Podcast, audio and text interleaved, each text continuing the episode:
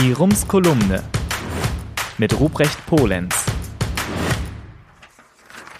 Ich wünsche Ihnen einen schönen Sonntag. Münster ist eine Stadt, in der man seine Wochenenden genießen kann, selbst in den Abstandszeiten von Corona. Ich will jetzt aber keine Ausstellung empfehlen, auch keine Petkes-Touren oder Restaurants. Ich möchte darüber sprechen, was für mich dazugehört, um mit der Stadt einig zu sein, in der ich lebe. Das sind die Chancen, die unsere Kitas, Schulen und Hochschulen für unsere Kinder und Enkel eröffnen, sich gut auf das spätere Berufsleben vorzubereiten. Das sind die vielen Initiativen, Vereine und Treffpunkte, die Menschen zusammenbringen und so großstädtischer Anonymität entgegenwirken. Das sind die Nachbarn und die vielen, die sich ehrenamtlich engagieren, damit beim Zusammenleben möglichst niemand vergessen wird. Zu den Lebenschancen, die eine Stadt bietet, gehört auch das Gesundheitswesen. Ich habe nicht erst in Corona-Zeiten gedacht, dass wir froh darüber sein dürfen, in einer Stadt zu leben, die so exzellent versorgt ist.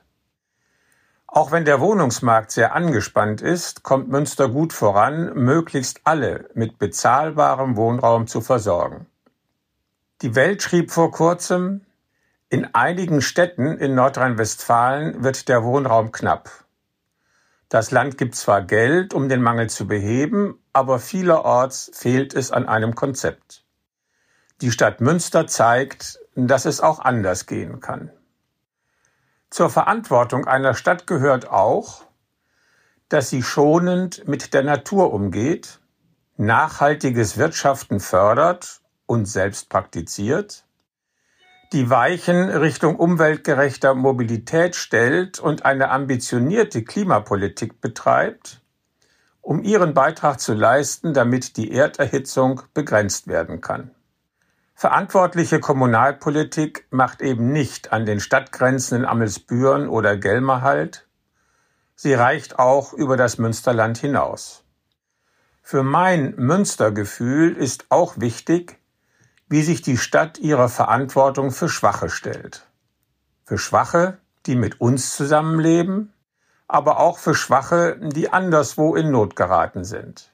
Damit bin ich bei den Flüchtlingen. Münster hat hier eine lange und gute Tradition, Flüchtlinge aufzunehmen, ihnen Zuflucht zu bieten und sie in die Stadtgesellschaft zu integrieren.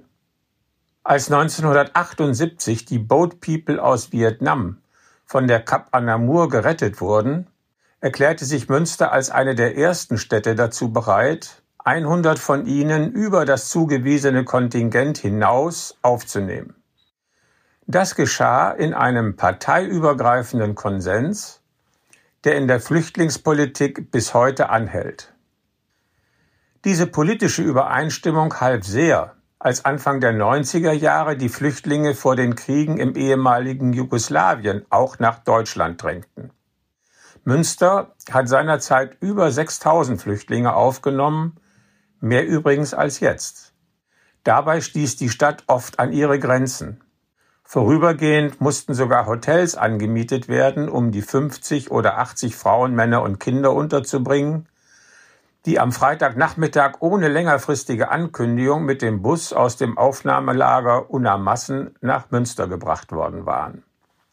Damals wurde entschieden, die Flüchtlinge in Münster nicht wie anderswo in Massenunterkünften unterzubringen, sondern dezentral in kleineren Einrichtungen in den Stadtteilen. Das ging nicht immer ohne Widerstand vor Ort. Aber die vielen Menschen, die sich dann um die Flüchtlinge in ihrer Nachbarschaft kümmerten, halfen sehr, die Konflikte zu mäßigen und zu überwinden. Dieses Flüchtlingskonzept der Stadt Münster fand deutschlandweit Anerkennung. Münster war deshalb gut gerüstet, als es 2015 darum ging, syrische Kriegsflüchtlinge aufzunehmen. 2692 kamen allein im Jahr 2015. Die Gesamtzahl stieg später auf über 4000 an. Im März diesen Jahres trat Münster dem Bündnis Sichere Häfen bei, zu dem sich inzwischen 174 Städte zusammengeschlossen haben, weil sie bereit sind, aus Seenot gerettete Flüchtlinge aufzunehmen. Die Corona-Krise hatte das Elend der Flüchtlinge auf den griechischen Inseln aus den Schlagzeilen verdrängt. Erst die Bilder des brennenden Lagers in Moria erinnerte die europäische und die deutsche Öffentlichkeit wieder an ihre Verantwortung. Während Innenminister Seehofer in Berlin sich noch dagegen sperrte, ohne eine europäische Lösung Flüchtlinge in Deutschland aufzunehmen, signalisierten Bundesländer wie Nordrhein-Westfalen, Bayern oder Berlin, dass sie zur Aufnahme bereit seien. Und Oberbürgermeister Markus Lewe erneuerte das Angebot an Bund und Land zur Aufnahme von griechischen Flüchtlingen. Mehr als 12.000 Menschen sind seit dem Großbrand im Flüchtlingslager Moria auf Lesbos obdachlos, darunter Hunderte unbegleiteter Minderjähriger. Nicht länger zusehen, sondern handeln. Das ist ein Akt der Humanität. Wir stehen bereit, sagte Lewe. Das sind die Momente, in denen ich besonders gern in Münster lebe. Denn, wie gesagt, für mich gehört auch noch anderes dazu, als gut essen und shoppen zu können, damit ich mit einer Stadt einig bin. Ich wünsche Ihnen eine gute Woche und bleiben Sie bitte vorsichtig wegen Corona. Ihr Ruprecht Polenz. Der Rumsbrief. Was in Münster wichtig ist und bleibt. Jetzt abonnieren auf rums.ms.